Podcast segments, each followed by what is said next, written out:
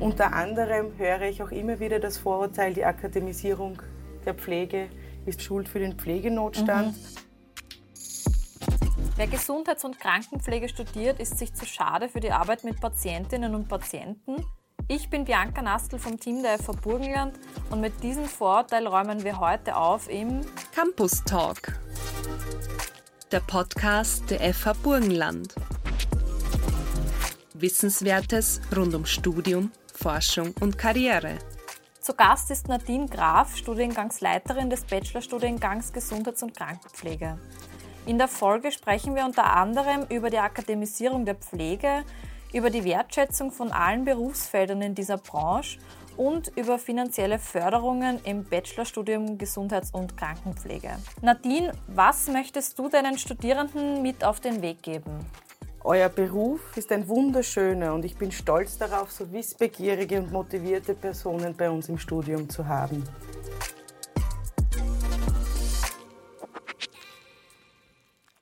Die Akademisierung der Pflege ist verantwortlich für den Pflegenotstand. Dieses Vorurteil hält sich hartnäckig. Aber woran liegt es, Nadine? Und die bessere Frage, ist da was dran? Ähm, zunächst einmal herzlichen Dank für die Einladung, Bianca. Ich freue mich, dass ich die Möglichkeit habe, mit unterschiedlichsten Vorurteilen aufzuräumen. Unter anderem höre ich auch immer wieder das Vorurteil, die Akademisierung der Pflege ist unter anderem Schuld für den Pflegenotstand. Mhm. Und dem muss ich einmal ganz klar widersprechen. Die Akademisierung der Pflege ist Teil der Professionalisierung der Pflege und ein wichtiger Schritt in der Gesundheitsversorgung österreichweit. Ähm, es ist so, dass ähm, die Akademisierung der Pflege eine Anpassung an internationale Standards ist. In der USA ist die äh, Pflege bereits seit 100 Jahren akademisiert, mhm. in Nordeuropa seit mehreren Jahrzehnten. Mhm. Ähm, größtenteils, also viele der EU-Staaten außer Deutschland und Luxemburg, haben bereits die Grundausbildung in der Pflege auf Bachelorniveau eingeführt und das seit vielen Jahren bzw. Jahrzehnten. Mhm. Vielleicht noch anzumerken ist, dass die Akademisierung der Pflege, wo sozusagen ähm, die Ausbildung im gehobenen Dienst für Gesundheits- und Krankenpflege ähm, auf Bachelorniveau. Genau, mhm. auf Bachelorniveau keine Personen ausschließt, beziehungsweise keine Person die Möglichkeit nimmt, im Pflegeberuf ja. Fuß zu fassen. Es gibt ja noch viele andere Möglichkeiten, ohne Matura in der Pflege Fuß zu fassen. Mhm. Die Akademisierung prinzipiell ist einfach sozusagen eine Reaktion darauf, dass der demografische Wandel fortschreitet. Das heißt, ältere Menschen mhm. werden immer mehr. Genau, ja. Es gibt immer mehr multimorbide, chronisch kranke und vor allem pflegebedürftige Menschen.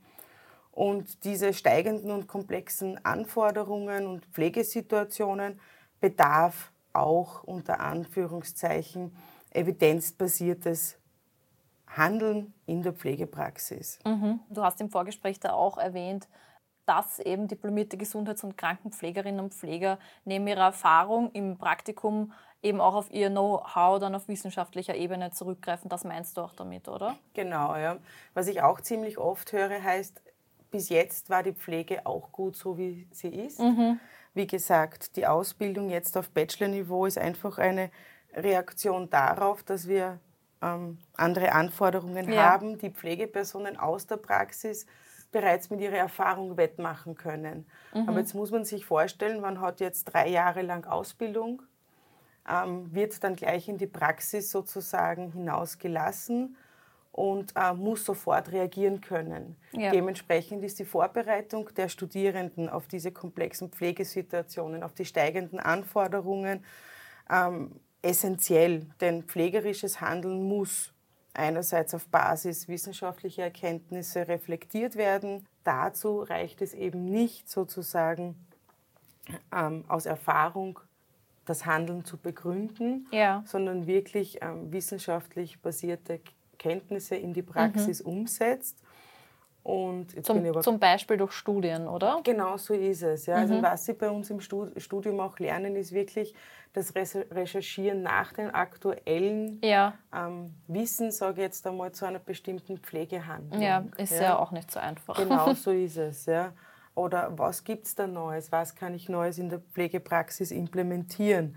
Mhm. Ähm, die Evidenzbasierung muss kritisch überprüft werden und dann eben auch gegebenenfalls Pflegehandlungen abgeändert werden. Mhm. Und genau darauf werden sie bei uns im Studium zusätzlich vorbereitet. Da möchte ich vielleicht gleich das nächste Vorteil aufgreifen, nämlich die Aussage, Pflegekräfte mit Bachelorabschluss arbeiten nicht am Patienten oder an der Patientin, sondern wollen nach ihrem Abschluss gleich ins Management einsteigen, weil sie sich ja ohnehin zu schade für die Praxis sind und ihnen noch dazu die praktische Erfahrung fehlt. Was sagst du nach fast fünf Jahren als Studiengangsleiterin im Bachelor Gesundheits- und Krankenpflege dazu? Ähm, ich darf in diesem Zusammenhang auf unterschiedliche Absolventenanalysen mhm. österreichweit hinweisen, beziehungsweise auch international. Gerade aktuell haben wir eine Absolventenanalyse laufen unserer bisherigen ähm, Kohorten, die abgeschlossen haben in den letzten Jahren. Und hier ist es eindeutig, dass Studierende des Bachelorstudiengangs Gesundheits- und Krankenpflege an der Fachhochschule Burgenland zu 98 Prozent mit dem Patienten am mhm. Patientenbett in unterschiedlichen Settings direkt arbeiten. Es ist so, dass ähm, es zur Ausbildung an Gesundheits- und Krankenpflegeschulen ähm, sich der tertiäre Bildungssektor, also das Studium, nicht wesentlich unterscheidet. Mhm. Es ist so, dass wir genauso viel praktische Ausbildung haben wie die herkömmliche Ausbildung bis jetzt. Ähm, wir haben genauso unsere Fachbereiche, die sie absolvieren. Und ähm, daher stimmt dieses Vorurteil nicht ja. und ich kann dem wirklich deutlich widersprechen.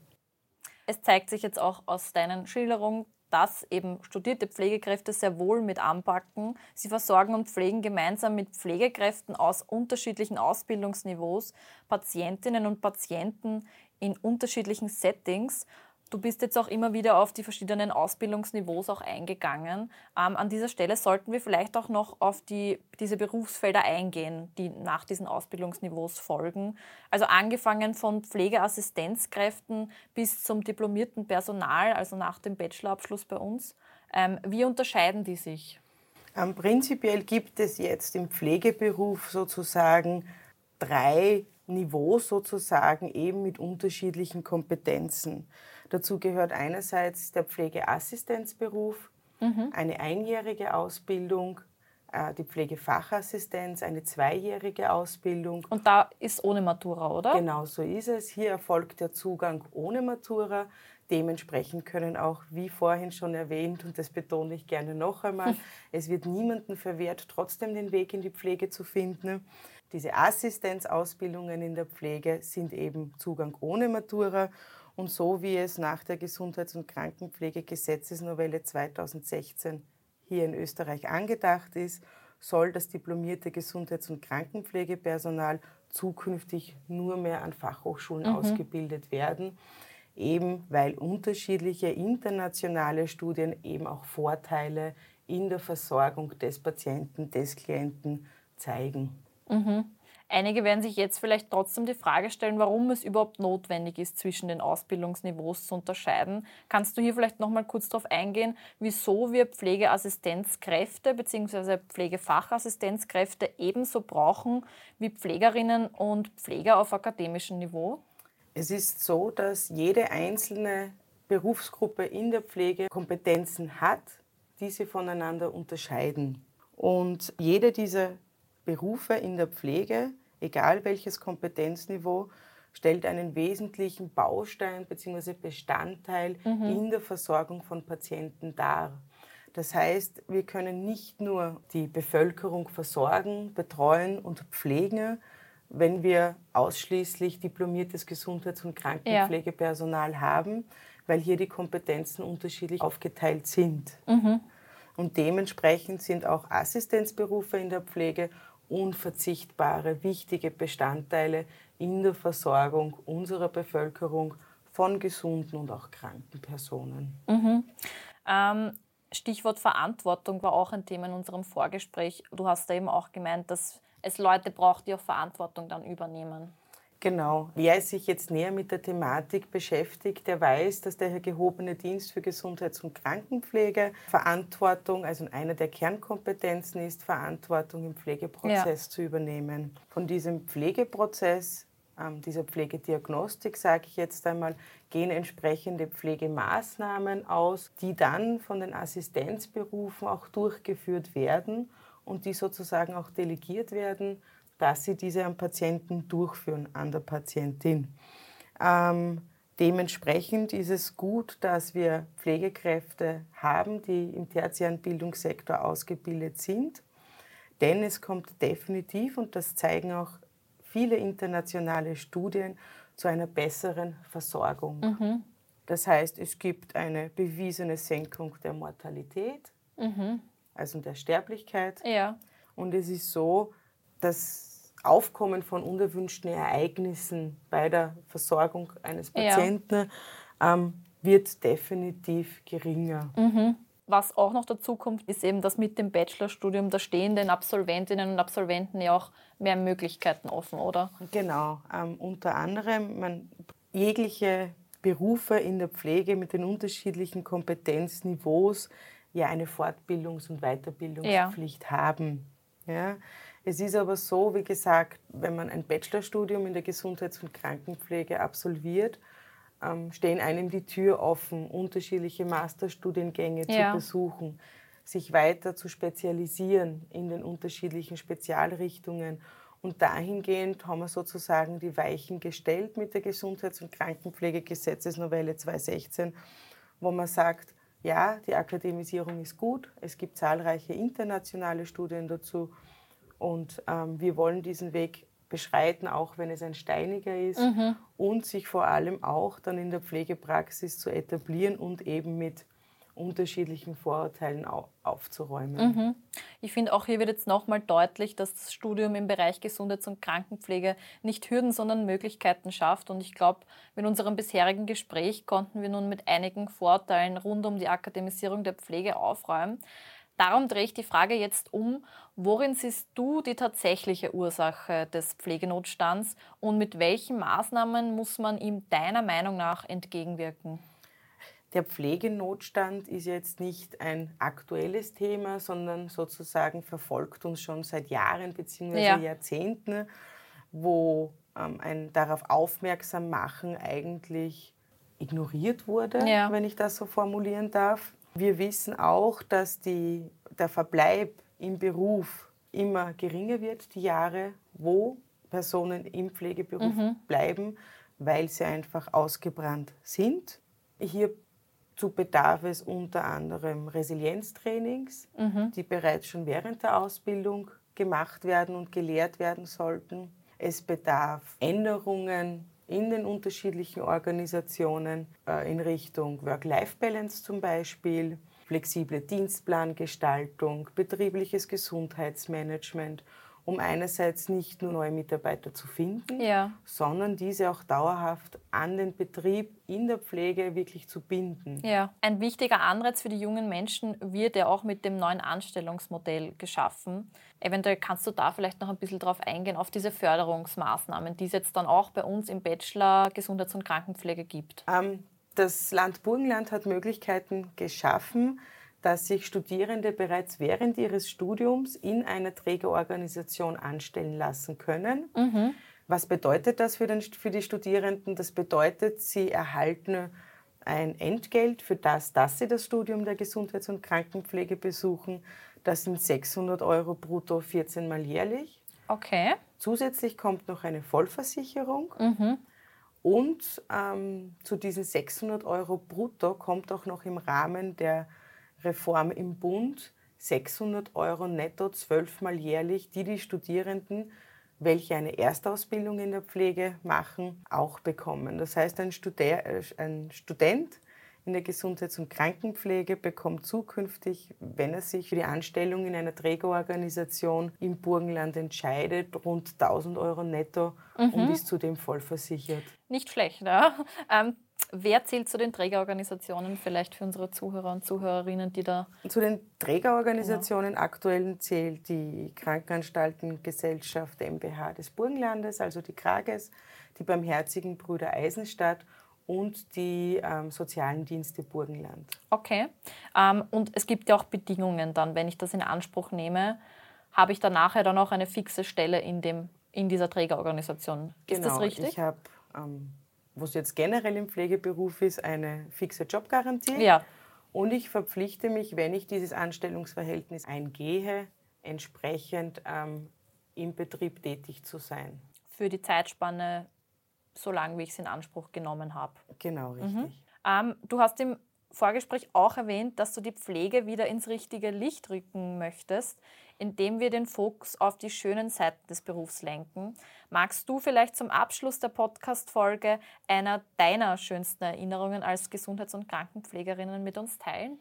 Ähm, es liegt mir sehr am Herzen, dass wir den Pflegeberuf an und für sich wieder attraktivieren. Wie gesagt, die schönen Seiten hervorheben. Das heißt, welche Vorteile es hat, sozusagen in der Pflege tätig zu sein. Und ich denke, im Fokus dabei liegt wirklich die Arbeit mit dem Patienten, mhm. am Patientenbett, nicht nur in guten, sondern auch in schlechten Lagen, vom Säugling, vom Neugeborenen bis hin ja. zum geriatrischen Patienten, der sich vielleicht auch im in der finalen Phase seines Lebens befindet. Aber ich denke immer wieder, wenn man sich vor Augen hält, welch Wunder sozusagen vollbracht werden können. Und ich erinnere mich da gerne ähm, als meine äh, Tätigkeit als äh, Intensivpflegekraft zurück. Mhm. wo wir unter anderem Kinder mit schweren Schädelhirntraumen, also Schädelverletzungen mhm. behandelt haben und versorgt haben. Und wir zum Zeitpunkt der Entlassung auf eine Normalstation nach einer schweren Traumata wirklich wieder Mensch ärgere dich nicht spielen konnten ja. mit, der mit dem siebenjährigen Mädchen. Und ich denke, wir sollten uns alle, und das sind jetzt nicht nur die angehenden Pflegekräfte, sondern auch jene Pflegekräfte, die sich in dieser herausfordernden Zeit am Patientenbett mit dem Patienten arbeiten, immer wieder ins Gedächtnis rufen, dass unser Beruf wirklich ein schöner Beruf ist, ja. äh, mit vielen Vorteilen. Ja.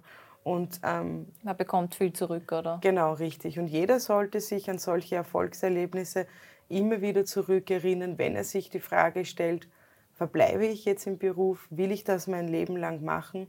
Und man kann sagen, was man will, es ist ein sinnstiftender mhm. und ein sehr erfüllender Beruf. Danke, liebe Nadine, fürs Teilen. Und ich hoffe, ihr habt jetzt einen guten Einblick äh, bekommen, welche Ausbildungsmöglichkeiten ihr im Bereich der Pflege habt. Wir als Hochschule wollen uns jedenfalls bei allen Pflegekräften für die großartige Arbeit bedanken, egal ob Pflegeassistenz, Pflegefachassistenz oder diplomierte Gesundheits- und Krankenpflege. Wir brauchen euch dringend. Wer Interesse an unserem Bachelorstudium Gesundheits- und Krankenpflege hat, kann übrigens ab Herbst nicht nur in Pinkerfeld, sondern auch am Studienzentrum in Eisenstadt studieren. Eine Kohorte dazu ist aktuell in Planung und ich glaube, damit haben wir nun alles Wichtige erwähnt. Solltet ihr noch offene Fragen haben, könnt ihr euch online oder bei unserem Infotag am 11. März informieren. Danke für das Gespräch, liebe Nadine. Dankeschön.